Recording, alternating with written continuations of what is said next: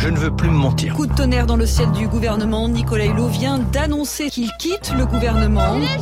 La voiture est un outil de mobilité incontournable. Comment vivre avec 1100 euros par mois? C'est impossible. Je prends ma part de cette responsabilité. Oui, chers amis, le moment du grand basculement politique que nous attendons est venu. J'ai jamais enfilé le gilet jaune. Plus vert, plus eurosceptique, plus morcelé, le Parlement européen et le réflexe. Allez, on y va, les gilets jaunes Je vois le soleil derrière, ouais. Du jaune. Bonjour à tous et bienvenue dans ce nouveau numéro de À la saison 2, l'émission qui, depuis l'élection d'Emmanuel Macron, fait le point sur notre monde politique en pleine évolution et sur la recomposition, et pour l'instant plutôt la décomposition de son paysage. Parce que les choses bougent, les vieux clivages ne permettent plus de faire vivre les débats et d'animer la scène politique. Nous vivons une vaste désaffiliation de nos concitoyens et en même temps, il y a cette volonté de participer, de recréer les conditions d'une démocratie plus efficace pour, au bout du compte, retrouver le goût de voter et de voter enfin pour et plus simplement contre chaque samedi de l'été, nous revenons sur un aspect de la saison politique de septembre à juin que nous avons vécu et aujourd'hui, nous allons évoquer le Rassemblement national et Marine Le Pen avec notre invité Nicolas Lebourg. France Inter, à la Hussarde, saison 2, Thomas Legrand. Bonjour Nicolas Lebourg. Bonjour. Euh, vous êtes chercheur à l'université de Montpellier, spécialiste des extrêmes droites. Je dis des extrêmes droites parce que vous êtes aussi, vous intéressez aussi à toutes sortes de radicalités et aux extrêmes droites euh, européennes. Et nous allons nous demander euh, tout simplement si Marine Le Pen, forte du bon score de la liste du Rassemblement national aux, européennes en, mai dernier, est remontée sur son cheval. Dans quel état est l'extrême droite de notre pays et surtout quel est maintenant son pédigré politique? Qu'est-ce que le marinisme et cet éternel débat? Les électeurs du Front National, devenus RN, Rassemblement National en juin dernier, choisissent-ils toujours massivement ce parti pour protester ou adhèrent-ils vraiment à ces propositions? Dans quelle famille politique de la droite radicale ou autoritaire européenne faut-il ranger le Rassemblement National? Marine Le Pen a réussi pendant cette dernière saison à, relever plusieurs défis stratégiques. D'abord, elle a bien géré la crise des, des, Gilets jaunes. Elle a surmonté le départ de l'idéologue Florian Philippot, qui avait donné euh, au parti une colonne vertébrale idéologique renouvelée, disons républicaine. Et puis, euh, autre défi, le, le choix de la tête de liste euh, pour les européennes avec Jordan Bardella, bon soldat, sans danger pour le leadership de la patronne. Il est né en 1995 en Seine-Saint-Denis et s'appelle Jordan Bardella. Il deviendra sans doute au printemps à 23 ans le plus jeune député européen de l'histoire. C'est un bébé Front National à 16 ans la première carte, à 20 ans le premier mandat à la région Île-de-France, un bon élève, patron des jeunes du RN et promu porte-parole après le départ de Florian Philippot. Il débarque sur les plateaux. Madame, pardon mais vous êtes totalement déconnectée. Je ne sais pas d'où vous tenez vos sondages, à mon avis sur le site Twitter de la France Insoumise, mais la réalité est que toutes les études d'opinion démontrent que les Français veulent désormais dire stop à ce processus migratoire. Amici della Lega, buongiorno a tutti. D'origine italienne, Jordan Bardella connaît bien la Ligue de Matteo Salvini, c'est pour lui un modèle. Vive Marine Le Pen, vive Matteo Salvini la Lega. Cette campagne, ce ne sera pas la sienne, mais bien celle de Marine Le Pen, qui en fera un combat anti-Macron. Voilà le portrait de Jordan Bardella par euh, Maxence Lambrex. C'était au, début de la campagne des Européennes. Nicolas Lebourg, chercheur à l'Université de Montpellier, est avec nous jusqu'à 14h. Jordan Bardella, c'est la, la bonne trouvaille, non? Ah, il a été un excellent leader de cette élection, quelqu'un qui a su se situer uniquement sur ce qu'on dit les fondamentaux du Front National, les questions identitaires, l'immigration, et enfoncer ce seul clou a raison, c'est ce pourquoi les gens votent depuis les années 80 Front National, c'est toujours la première motivation du vote. Il ne s'agissait donc plus de parler de sortie de l'euro, plus de sortir de l'Union européenne. On a vu que les deux listes qui prenaient le Frexit ont fait 2% ensemble. Donc, le Front National est redevenu un parti de la demande sociale. Il dit aux électeurs ce pourquoi ils veulent voter. Alors, vous dites euh, la question identitaire, il y avait aussi beaucoup de social dans... Euh, dans, dans, la campagne. En tout cas, on reparlait des frontières, euh, de la protection, euh, euh, des retraites, du niveau de vie. On revenait sur un discours plus classique du Front National qui est de dire nous sommes là pour défendre le travailleur français, la France qui se lève tôt, comme disait Nicolas Sarkozy, contre les profiteurs d'en haut, un hyper-capitalisme auquel est liée l'Union européenne, mais qui reste assez flou, et ce qui seraient les profiteurs d'en bas, qui seraient les immigrés qui viendraient en France pour profiter des aides sociales. Ce discours, il est social en étant identitaire. Les marges économiques que veut trouver le Front National, c'est non pas en levant des impôts, non pas en faisant de la redistribution sociale, mais en disant on peut les trouver sur le coût que représenterait l'immigration. Mais euh, Nicolas Lebourg, euh, quel est maintenant le pédigré politique euh, du Rassemblement national? Comment vous pourriez le décrire depuis le départ euh, de Florian Philippot. Florian Philippot et Marine Le Pen, ils avaient essayé de construire un nouveau logiciel idéologique que moi j'avais appelé le souverainisme intégral. C'est-à-dire, tous les problèmes viennent de la globalisation. Cette globalisation, comme les autres extrêmes droites, ils disaient, c'est en fait une orientalisation de l'Europe, cette globalisation. Et en toute chose, la réponse, c'est la souveraineté. Le problème, c'est que ça a amené un programme économique et monétaire qui étaient complètement déphasés par rapport aux électeurs de droite et qui ont fait perdre les seconds tours également des élections locales en 2015 au Front National.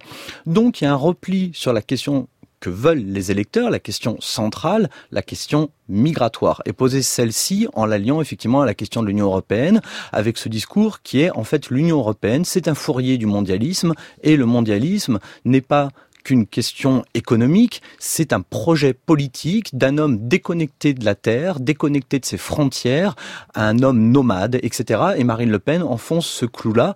On est soit un patriote enraciné, soit un nomade mondialiste. Quelle a été l'attitude de Marine Le Pen euh, pendant la crise des, Gilets jaunes? Elle est plutôt restée discrète. On a vu aux élections européennes que les Gilets jaunes n'avaient pas su trouver euh, de débouchés politiques.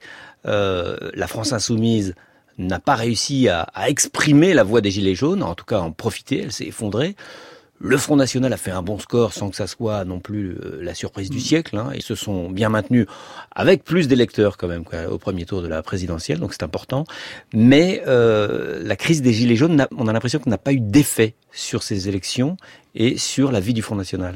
Elle n'a pas eu de débouché. Pourtant, c'est la même population, c'est le, le, le, même électorat, j'allais dire. Alors, le cœur électoral du Front National et encore assez européenne, c'est les salariés du secteur privé euh, des classes populaires. Euh, c'est aussi eux qu'on retrouvait dans les Gilets jaunes, bien évidemment. Cependant, il y a dans l'extrême droite un désir d'ordre qui est essentiel. Et Marine Le Pen a su gérer la crise des gilets jaunes par rapport à son logiciel idéologique, ce que n'a pas su faire Jean-Luc Mélenchon de son côté par exemple. Elle, elle a su soutenir les demandes de revendication, les tirer d'ailleurs vers les questions migratoires, là aussi comme Jordan Bardella, beaucoup de fois on dit mais c'est ça qui préoccupe les gens, alors que c'était pas tellement ça qui était porté par les gilets jaunes, mais en ne soutenant pas le désordre, en donnant l'impression qu'elle soutenait les revendications matérielles, mais qu'elle ne voulait pas qu'on amène le désordre en France. Elle savait là-dessus, en tous les cas son équipe avait compris qu'après un peu de désordre, il y a toujours un, bonus pour le parti de l'ordre. Le parti de l'ordre, c'est le parti du président. Donc elle a su se positionner pour être à la jonction des deux. Oui, il fallait en, faire un petit peu, mais pas trop. En tout cas, ne, pas s'afficher avec eux, ne pas essayer de les, récupérer, parce qu'il y, a eu un petit flottement stratégique au début. Euh, fallait-il tracter avec eux? Fallait-il aller sur les ronds-points et essayer de ramener des militants? Euh, qu'est-ce qui s'est passé? Mais reconnaissons-le, le Front National là-dessus a été plus subtil dans l'opportunisme que par exemple Laurent Vauquier, on l'entendait dans votre jingle, enfilant le gilet jaune puis disant qu'il ne l'a pas enfilé, que la France insoumise, effectivement, qui a su récupérer l'électorat du Parti Socialiste à la présidentielle, ça veut dire par exemple des enseignants, etc., et qui d'un coup n'a seul a paru soutenir un discours euh, très en pas du tout social-démocrate, euh, le Front National a su allier la demande de l'ordre de l'autorité et d'une entente des classes sociales. Jamais, dans son soutien aux Gilets jaunes, elle n'a expliqué qu'il fallait demander des efforts au patron, par exemple. Elle était bien là sur la question, le problème, c'est le capitalisme international, c'est la mondialisation, donc les Français ensemble peuvent se défendre. Elle a su intégrer le phénomène à son vieux logiciel idéologique. Et en même temps, euh, les gilets jaunes, les ronds-points ne sont pas devenus euh, marinistes. Euh, disons, pour prendre l'image américaine, le petit blanc qui mm. vote Trump, finalement, ça n'a pas ça n'a pas eu cet effet-là en France. Non, ça n'a pas eu cet effet-là parce que le, la question des gilets jaunes n'a pas redistribué fondamentalement les cartes à, à, cette dernière élection, sachant que par exemple le vote pour Marine Le Pen, certaines personnes effectivement ont voulu voir un effet gilet jaune. Pas tellement le cas quand on regarde en fait les enquêtes qui ont été faites, il y a une surmobilisation de l'électorat de Marine Le Pen à l'élection présidentielle qui vient revoter pour le Rassemblement national aux élections européennes. Et bien plus que pour les autres candidats. Et juste derrière, c'est Manuel Emmanuel Macron, en fait, qui retrouve ses électeurs aux européennes, bah, ça vous donne le classement final. Alors dans cette émission, euh, la première chanson, eh bien, on demande à l'invité de nous de nous la proposer, une chanson politique. Alors c'est ce que je vous ai demandé et vous avez choisi Brassens. Moi, ça me fait plaisir parce que je suis un fan absolu. Donc Brassens, mourir pour des idées, on en parle juste après. À la Hussarde, Thomas Legrand sur France Inter. Mourir pour des idées, l'idée est excellente. Moi, j'ai failli mourir de ne l'avoir pas eu. Car tous ceux qui l'avaient, multitude accablante, en hurlant à la mort, me sont tombés dessus. Ils ont su me convaincre et m'amuse insolente, abjurant ses erreurs, se rallient à leur foi avec un soupçon de réserve toutefois, mourons pour des idées, d'accord, mais de mort lente, d'accord, mais de mort lente. Jugeant qu'il n'y a pas péril en la demeure, allons vers l'autre monde en flânant en chemin. Car à forcer l'allure, il arrive qu'on meure pour des idées n'ayant plus cours le lendemain. Or, s'il est une chose amère, désolante, en rendant l'âme à Dieu, c'est bien de constater qu'on a fait fausse route, qu'on s'est trompé d'idées, mourons pour des idées, d'accord, mais de mort lente, d'accord, mais de mort lente. Les saints Jean bouche d'or qui prêchent le martyre, le plus souvent d'ailleurs s'attardent ici-bas. Mourir pour des idées, c'est le cas de le dire, c'est leur raison de vivre, ils ne s'en privent pas. Dans presque tous les camps, on en voit qui supplante bientôt Mathusalem dans la longévité. J'en conclus qu'ils doivent se dire un aparté, mourons pour des idées, d'accord, mais de mort d'accord, mais de mort lente. Des idées réclamant le fameux sacrifice, les sectes de tout poil en offrent des séquelles. Et la question se pose aux victimes novices. Mourir pour des idées, c'est bien beau, mais lesquelles? Et comme toutes sont entre elles ressemblantes, quand ils les voient venir avec leur gros drapeau, le sage, en hésitant, tourne autour du tombeau, mourons pour des idées, d'accord, mais de mort lente, d'accord, mais de mort.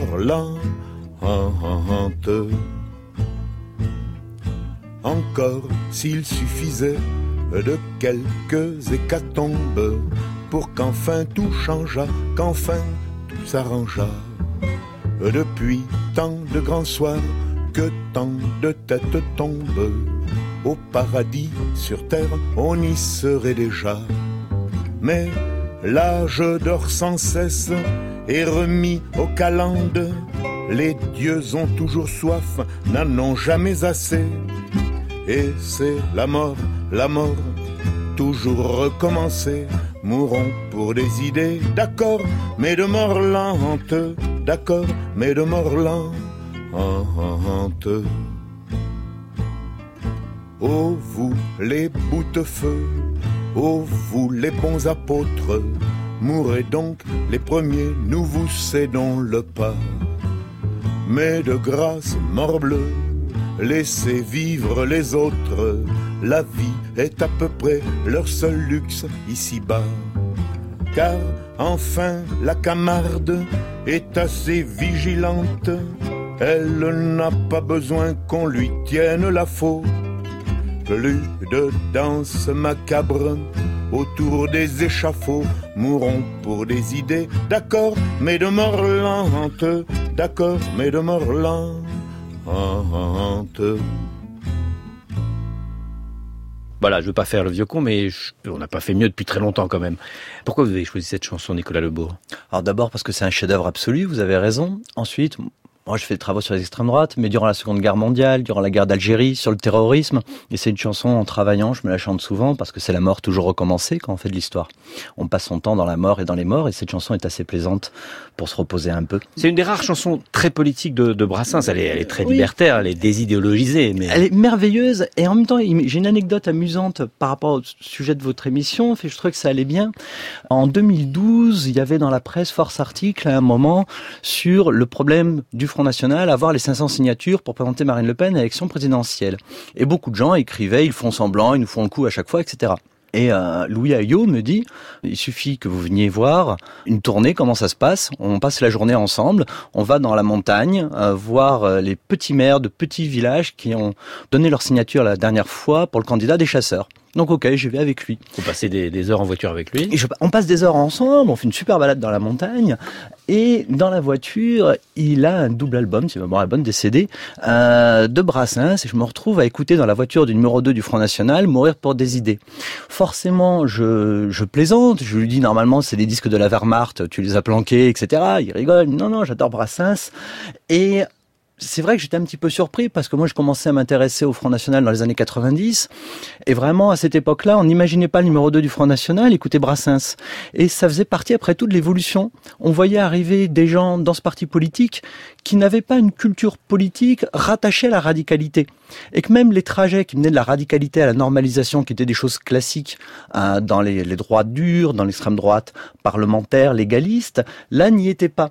Et donc ça fait une évolution qui je trouve mmh. intéressante. Mais Jean-Marie Le Pen aimait beaucoup Brassens. Il était, il l'aime euh, toujours. il l'aime toujours et il était, il était euh, directeur d'une d'une société d'édition de disques et euh, il aimait beaucoup Brassens. Il aimait tout ce qui était un peu anarchiste, les chansons anarchistes et, il avait une admiration, c'est comme ça, pour pour Brassens. On va se poser maintenant une question, Nicolas Lebourg, vous êtes avec nous jusqu'à 14h et vous êtes spécialiste des extrêmes droites françaises et, européennes, je le disais tout à l'heure. Et justement, quelle est la place du Front National, maintenant du Rassemblement National, faut s'y habituer, euh, dans euh, l'extrême droite européenne, dans tout ce mouvement nationaliste qui, euh, qui submerge un petit peu l'Europe et notamment à l'Est? Alors les choses ont évolué. Il faut bien voir, durant les années précédentes, le Front National était devenu quelque peu la boussole euh, des extrêmes droites européennes. C'est-à-dire que si vous étiez plus modéré que le Front National, vous durcissiez sur sa ligne. Euh, et si vous étiez plus radical, vous attendriez sur sa ligne. Euh, il est moins aujourd'hui cette boussole parce que le succès de la Lega, le succès de Matteo Salvini, le fait qu'il arrive au pouvoir et qu'il applique la politique pour laquelle il a été élu est quelque chose qui est tout à fait un marqueur. Il n'y a pas non plus de la part de Marine Le Pen une proposition politique aussi forte que celle de Viktor Orban. C'est-à-dire que l'illibéralisme en Hongrie, euh, tel qu'on l'a appelé, c'est une vraie proposition politique, c'est une proposition d'État, c'est une proposition euh, sur une manière de transformer l'Europe de l'intérieur avec de nouveaux types d'États.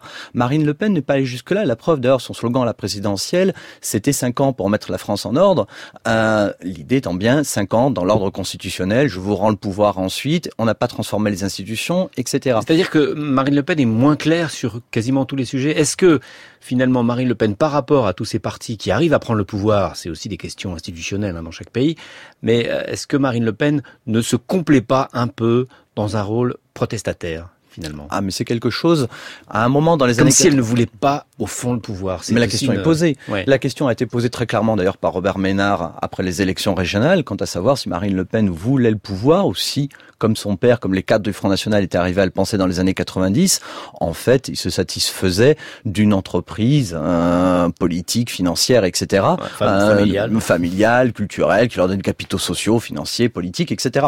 C'est une question qui est une question qui n'est évidemment pas tranchée puisqu'il faudrait être dans l'âme de Marine Le Pen. On, on, le voit bien à notre discussion, on a un peu de mal, je trouve, par rapport aux précédentes années, à définir idéologiquement euh, le, le Rassemblement National aujourd'hui. Alors, par rapport à toutes les toutes les droites, à la, à la cartographie de, de, toutes les droites et extrêmes droites Tout à fait, françaises. parce qu'à la base, le Front National, c'est le courant national populiste. Le courant national populiste, il naît dans les années 1880. L'idée, en gros, c'est que les élites sont complètement corrompues et entraînent la décadence de la France, et que pour la sauver, il faut qu'émerge du peuple un sauveur qui va gouverner par-delà les corps intermédiaires directement à coup de référendum.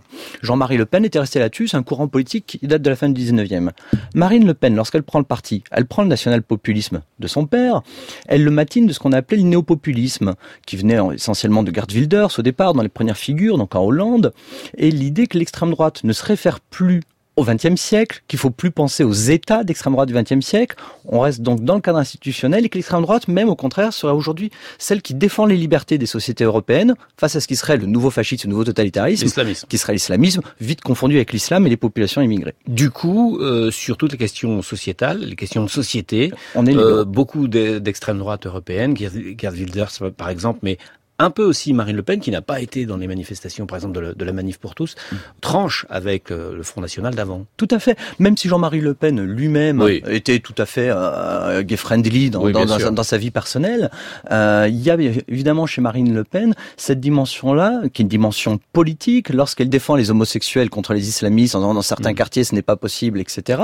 Il y a cette dimension-là qui vraiment se mettre à l'école du néopopulisme, et elle avait travaillé tout ça. Alors aujourd'hui, c'est vrai que c'est beaucoup plus flou, parce que le Front National, après les difficultés qu'il a eues, s'est effectivement tellement recentré sur ses fondamentaux que c'est un petit peu délicat. Et alors, euh, il y a eu un autre événement cette dernière saison, c'est la venue en France pendant les élections européennes de Steve Bannon, cet mhm. activiste américain proche de, ancien proche de Donald Trump, qui euh, arrive avec beaucoup d'argent et qui finance euh, comme ça un peu partout en Europe. Mhm. En tout cas, il dit le faire mhm. les extrêmes droites. Est-ce que vous croyez au rôle marionnettiste euh, comme ça un petit peu un, petit peu euh, montré partout de, de, Steve Bannon. Je crois que Steve Bannon a le génie de sa propre promotion et de sa propre publicité qu'on ne peut pas lui enlever. Il a existé au très long cours des liens entre les extrêmes droites des deux rives de l'Atlantique. C'est quelque chose au long cours qui s'est beaucoup développé à partir des années 50. Ceci dit, est-ce que l'Amérique peut diriger les extrêmes droites européennes? Non, bien évidemment que non. On l'entend dans l'extrême droite radicale. Ivan Benedetti, qui est passé il y a peu en jugement parce que son mouvement avait été dissous en 2013 et qu'il a essayé de le maintenir, plus ou moins, dit Steve Bannon, c'est l'autre face de la médaille de George Soros. C'est encore le mondialisme, et c'est le mondialisme qui, là, essaye d'utiliser les populismes. C'est très compliqué pour un Américain de prendre le leadership, évidemment, de nationalistes d'Europe. Alors maintenant, nous allons parler de Marine Le Pen, de sa personnalité, de sa capacité à devenir euh, présidente, peut-être. C'est toujours une question en suspens. Monsieur Vauquier, quand il s'agit d'augmenter le pouvoir d'achat, pour vous, il n'y a jamais les moyens. Bon. Euh, mais, quand, mais quand on a augmenté, mais quand on a augmenté d'un milliard et demi cette année, laissez-moi parler, Monsieur Vauquier. Je sais que vous êtes euh, un peu stressé, mais laissez-moi parler. Euh, vous m'avez l'air assez agressif ce non, soir, encore une fois. Non, je suis pas agressif, mais j'aimerais bien pouvoir dire une phrase. Sur moi, vous n'êtes pas à nouveau dans ce tempérament du second tour de la présidentielle. Ça y est, ça faisait longtemps. Hein Et vous savez quoi, Monsieur Wauquiez J'espère qu'un jour vous aurez la possibilité de faire un débat au second tour de la présidentielle. J'aime beaucoup que vous me proposiez ces souhaits, Madame Le Pen. Alors, voilà, c'est ce que nos amis humoristes appellent une punchline. Elle a été ah très bonne à ce débat. C'était un débat pendant les européennes. Il y avait une dizaine de personnes et euh, Marine Le Pen a mouché euh, mhm. Laurent Wauquiez. Évidemment, c'est un contraste énorme par rapport au débat catastrophique de l'entre-deux tours de la présidentielle, où là, euh, elle, s'est trouvée à la peine face à un homme, à, Emmanuel Macron, qui, maîtrisait les dossiers. Et surtout, il fallait, il fallait parler pendant longtemps et avoir l'air de connaître sur le fond. Où en est Marine Le Pen à votre avis? Alors il faut voir les choses. On avait après, après la présidentielle, on s'était posé vraiment la question de sa capacité simplement, sa capacité. Euh, en, ayant un peu oublié que quand même à l'élection présidentielle de 2012 en janvier, Marine Le Pen avait déjà eu un problème dans une émission face à la journaliste Anne-Sophie Lapix qui l'avait interrogée très précisément sur des dossiers économiques et qui avait déjà eu un phénomène moins violent. C'est pas le débat de l'entre-deux tours face à Emmanuel Macron, face à quelqu'un qui va être président de la République, mais qui avait déjà été difficile. Et déjà, à l'époque, beaucoup de cadres avaient dit, il va vraiment falloir qu'elle se mette au travail. Bon, on a vu qu'il y avait eu des difficultés, puisque ça va pas durer. Est-ce que Marine Le Pen a pu changer son image? Le problème essentiel, quand Pas uniquement son image, est-ce qu'elle a pu changer même euh, dans, le fond? Est-ce qu'elle s'est mise à travailler? Est-ce qu'elle est, a les compétences? Parce que la question se pose. C'est à chaque présidentielle que, que, que, ça réapparaît parce que pendant des mois, elle est toute seule à devoir euh, répondre. Euh, quand c'est des législatives ou quand c'est des européennes comme ça, elle est dans des débats où il y a plein de monde et elle peut faire des punchlines. Elle peut s'en tirer avec les punchlines. Mais est-ce qu'au fond, vous pensez qu'elle a euh, les capacités? C'est une question un petit peu délicate. Un peu de la psychologie de cuisine que je vous demande. oui, c'est une question un petit peu délicate. Euh, Est-ce que Marine Le Pen a la capacité à être élue ou à être présidente de la République? En plus, c'est pas forcément la même question. C'est pas exactement forcément les mêmes qualités. il est certain qu'elle n'est pas quelqu'un qui, je le dis sans aucune agressivité à son égard, euh, a fait une grande carrière professionnelle avec de grandes qualités. Elle a des punchlines comme ça, mais dans un débat à 12, les punchlines, on les écrit à l'avance et on les place. Hein. Hmm. C'est pas quelque chose qui correspond un peu une héritière, à, un travail. Il y a quand même un petit peu de l'héritier dans, dans tout ça. Elle a un très grand talent dans la campagne de 2011 pour prendre le Front National. Elle a un talent extraordinaire dans la campagne interne, dont l'honnêteté oblige à dire qu'elle ne l'a jamais retrouvé depuis. Oui, mais euh, dans une campagne interne, il n'y a pas besoin de connaître des, des dossiers euh, fiscaux euh, internationaux. Pas la même chose.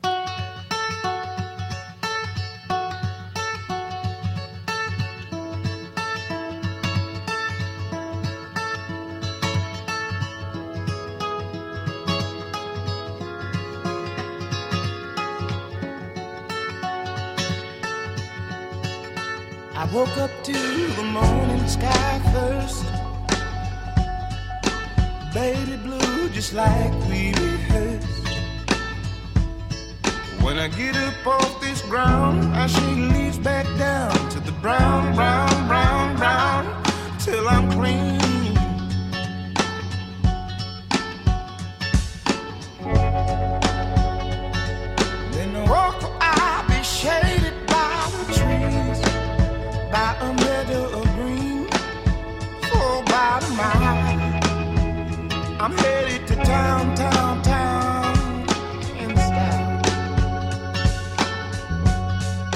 All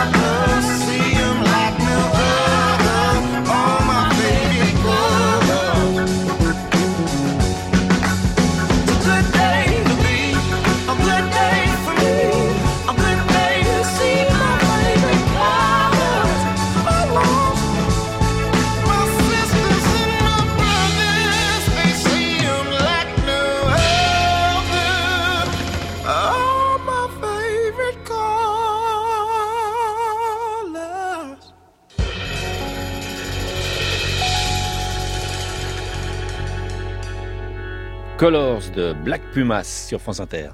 Thomas Legrand, à la Hussarde, sur France Inter. Et nous sommes toujours jusqu'à 14h avec Nicolas Lebourg, spécialiste des extrêmes droites françaises et européennes et chercheur à l'université de Montpellier. Nous allons maintenant euh, nous intéresser à la droite hors les murs. On dit Patrick Buisson, que vous prépareriez une initiative, peut-être avec Éric Zemmour, peut-être avec d'autres euh, penseurs de ce qu'on appelle la droite hors les murs, c'est vrai? Oui, c'est parfaitement vrai. alors, si vous voulez, attendez. Euh, mais cette initiative, elle porte d'abord sur la réflexion d'une stratégie et d'une plateforme. Hein. On ne pose pas le problème de l'incarnation, le problème de savoir qui portera ce projet, cette stratégie, cette plateforme, viendra après. C'est vrai que nous y travaillons. On a travaillé hier avec Eric Zemmour. On y travaille demain pour ne rien vous cacher. Euh, maintenant, c'est un nouveau-né. Une base, une base doctrinale, en quelque sorte. Oui, c'est un nouveau-né. Laissez-lui le temps de grandir, de se développer. J'espère que. Écoutez, c'est un projet extrêmement ambitieux. Mais comme tous les projets ambitieux, c'est un projet extraordinairement fragile. Donc il faut lui laisser le temps de passer les premiers écueils. Euh, mais on pense qu'il y a là une initiative à la fois féconde et forte qu'il va falloir prendre si nous arrivons, si nous parvenons à nos fins d'ici quelques mois. Il y a un article du Point récemment qui parlait d'Éric Zemmour candidat à la présidentielle en 2022. C'est une hypothèse. Vous disais, cher David Pujadas, la question de l'incarnation ne se pose pas à ce stade. Si on arrive à se faire se mettre d'accord sur une stratégie et un processus, un certain nombre de personnes qui ont la clé, qui nous permettrait d'échapper peut-être à un second tour, Marine Le Pen, Emmanuel Macron, on parlera de l'incarnation après, si vous le voulez bien. Voilà, donc c'était sur LCI euh, début juin avec euh, David Pujadas. Patrick Buisson, l'ancien conseiller de Nicolas Sarkozy, qui euh, depuis des mois, comme il l'explique, travaille avec Éric Zemmour. Alors il y avait Philippe de Villiers au début, mais paraît-il, il a claqué la porte pour finalement mettre au point une plateforme de cette droite entre les murs. Alors c'est une droite qui réunirait les électeurs de Marine Le Pen, mais vous avez entendu sans Marine Le Pen, et une bonne partie des électeurs de droite LR, peut-être avec Marion Maréchal Le Pen, Marion, euh, Marion Maréchal maintenant, ou avec Éric Zemmour. Est-ce que cette droite politiquement, euh, électoralement, elle existe? Patrick Buisson a raison sur un point, c'est un projet fragile.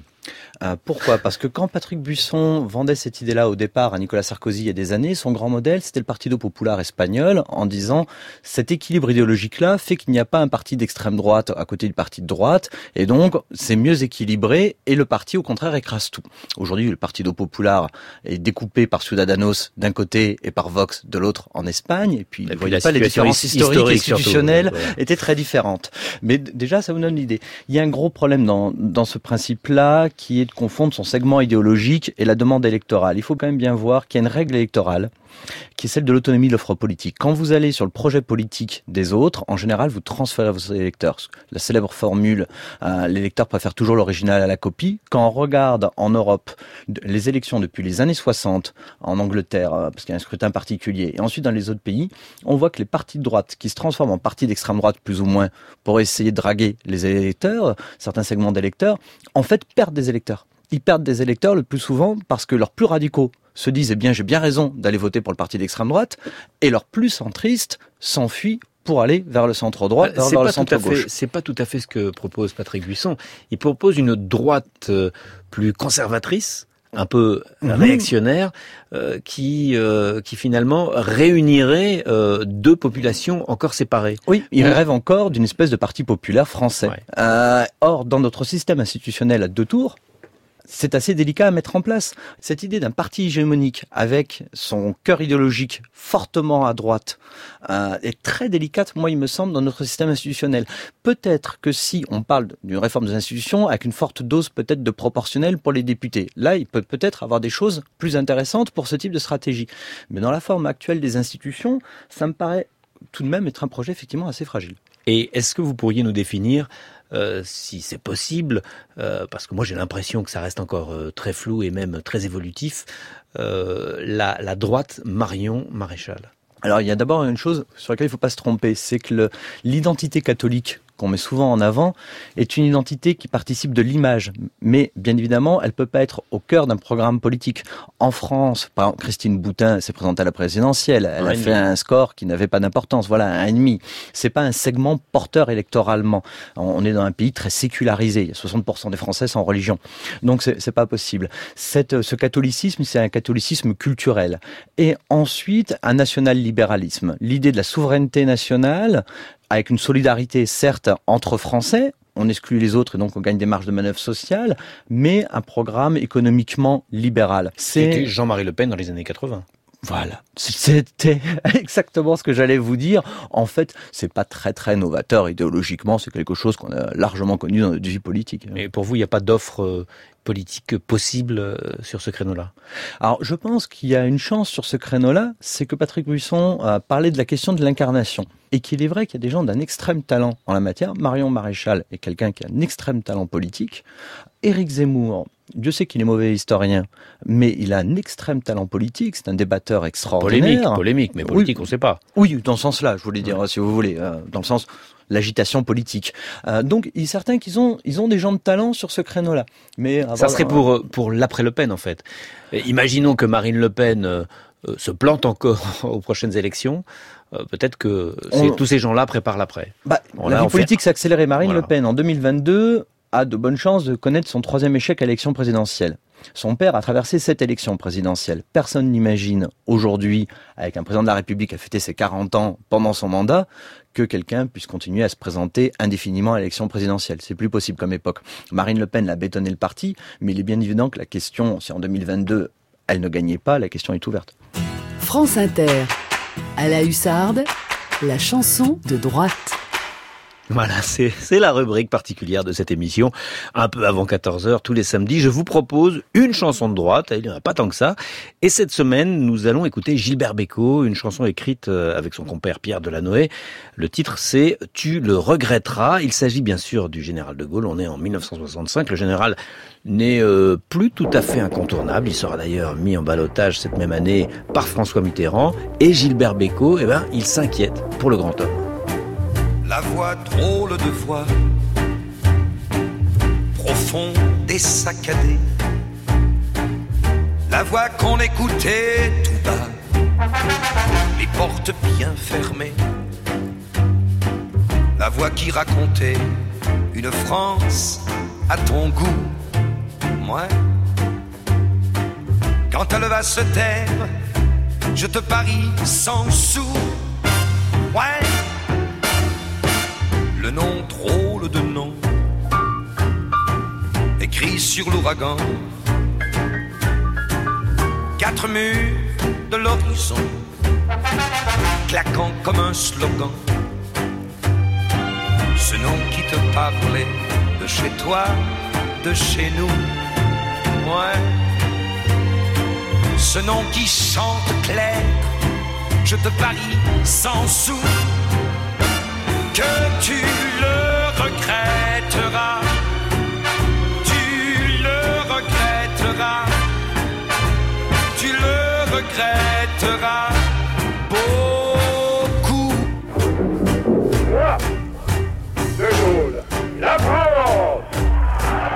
Gilbert Bécaud peut être rassuré, De Gaulle n'est pas tombé dans les poubelles de l'histoire et le Front National, né en 1972, créé par euh, beaucoup d'antigaullistes, hein, eh bien le Front National, euh, devenu Rassemblement National, est aussi devenu officiellement gaulliste, Nicolas Lebourg. Oui, c'est quelque chose qui est formidable. En fait, ça se comprend. Euh, le gaullisme, c'est une des familles de l'espace politique de Rassemblement National qui existe dans la vie politique française depuis le 19e et qui traverse les espaces gauche, droite, extrême droite. À gauche, bien évidemment, Jean-Pierre Chevènement par exemple. Et De Gaulle en était une des incarnations. Donc le Front National, qui participe par certains aspects du côté extrême droite, fait un petit effet de déplacement, parce qu'évidemment, De Gaulle, c'est aujourd'hui bien meilleur politiquement. Et puis pourquoi la nostalgie de De Gaulle? Parce que De Gaulle, c'est l'idée unitaire. La France est un pays de culture unitaire depuis des siècles.